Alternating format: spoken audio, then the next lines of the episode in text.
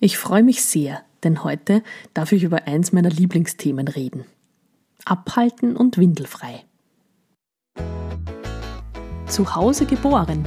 Der Podcast von Hebamme Margarete Warner.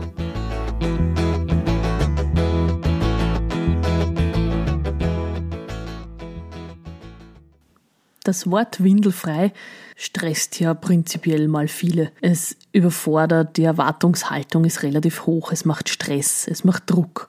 Ein Baby ohne Windel zu haben, geht das überhaupt? Das pinkelt ja dann überall hin und die Hosen sind die ganze Zeit angegackst. Also, das kann man ja nicht wirklich machen.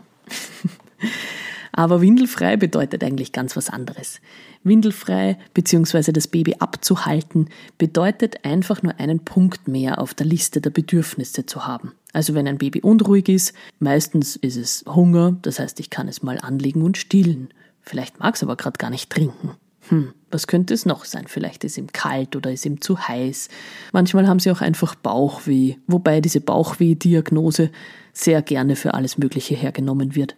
Manchmal ist es einfach das Bedürfnis nach Ausscheidung.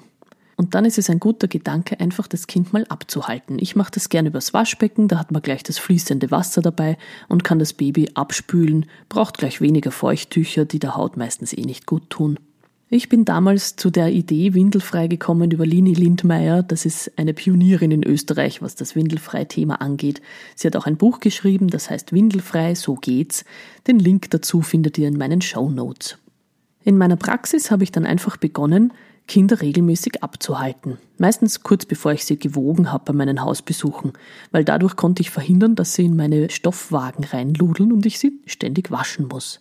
Und bei dieser Gelegenheit haben die Eltern gleich gesehen, was ihr Kind eigentlich kann. Es geht also auch ganz viel um diese Kompetenz, die die Kinder schon haben. Das ist sehr spannend, weil man die ihnen meistens nicht zutraut. Aber sie können das.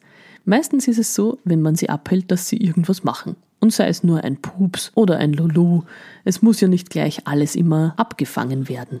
Diese Erwartungshaltung sollte man sich sowieso gleich aus dem Kopf schlagen, dass ein Baby dann ab dem ersten Tag sauber und trocken ist. Es geht einfach auch um die Kommunikation mit deinem Baby.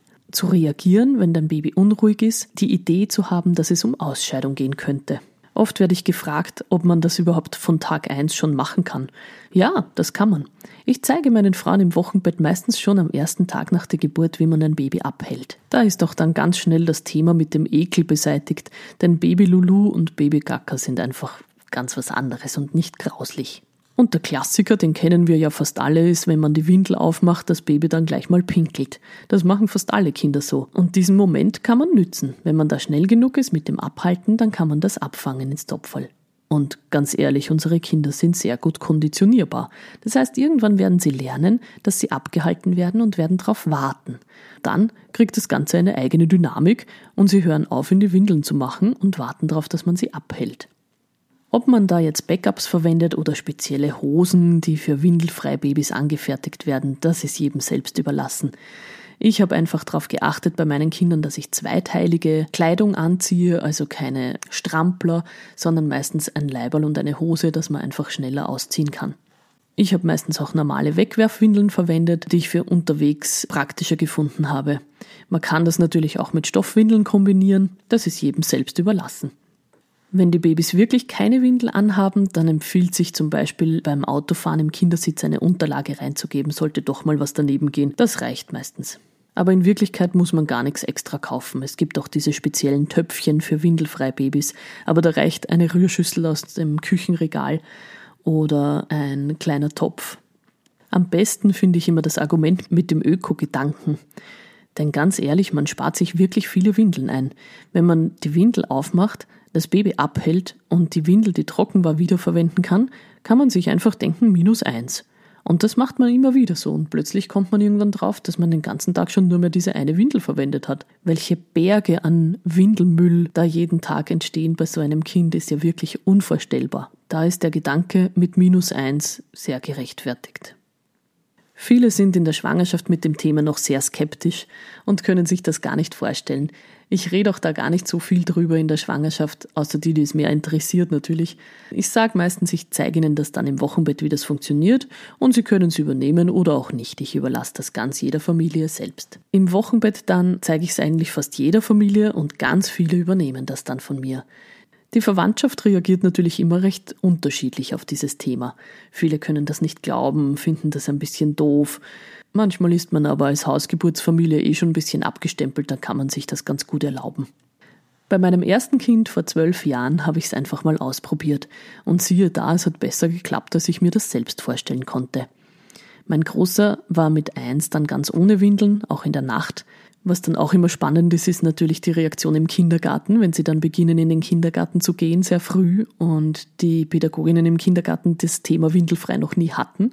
Die sind dann immer sehr überrascht und wissen am Anfang oft noch nicht so genau, wie sie damit umgehen sollen denen muss man den Stress und den Druck genauso nehmen und sagen, es ist alles in Ordnung, das Kind ist gesund, es kann einfach sein Bedürfnis äußern oder ihr geht's einfach regelmäßig mal mit dem Kind aufs Klo, so wie ihr mit den anderen wickeln geht. Es ist nicht mehr Aufwand, im Gegenteil. Und Ersatzwäsche mithaben müssen ja sowieso alle. Es gehen ja auch die normalen Windeln regelmäßig über.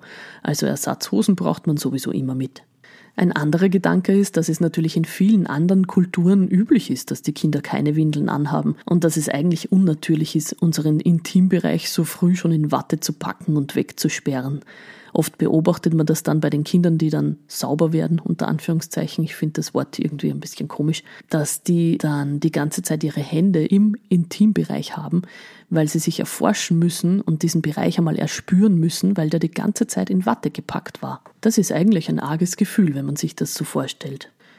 Bei meinem zweiten Kind war es noch einfacher. Sie hat nachts fast gar nicht ausgeschieden. Das heißt, irgendwann war es an meinem Mut zu sagen, ich lasse jetzt einfach die Windeln weg, weil die sind einfach trocken. Und so kam es, dass sie mit fünf Monaten dann gar keine Windeln mehr anhatte.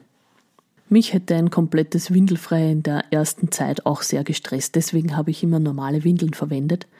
Aber als wir unterwegs waren, war es meistens so, dass meine Kinder dann bald nicht mehr in die Windeln gemacht haben, sondern darauf gewartet haben. Und dann habe ich einfach geschaut, wo ist die nächste Möglichkeit, das Kind abzuhalten. Ich habe das auch in Restaurants am Klo überm Waschbecken gemacht. Und da waren auch die Reaktionen sehr lustig, weil mich manchmal die Menschen beobachtet haben dabei und nachgefragt haben, was ich da eigentlich mache. So kamen recht spannende Gespräche zustande. Also trau dich einfach, es auszuprobieren. Es kann ja nichts dabei passieren. Deinem Baby geht's gut und entweder es funktioniert oder es funktioniert nicht. Es gibt keine Bewertung, was besser oder schlechter ist. Man muss es auch nicht der Freundin gleich machen oder wie die Mutter es empfiehlt, sondern mach das nach deinem Gefühl und vor allem nach dem Gefühl von deinem Baby.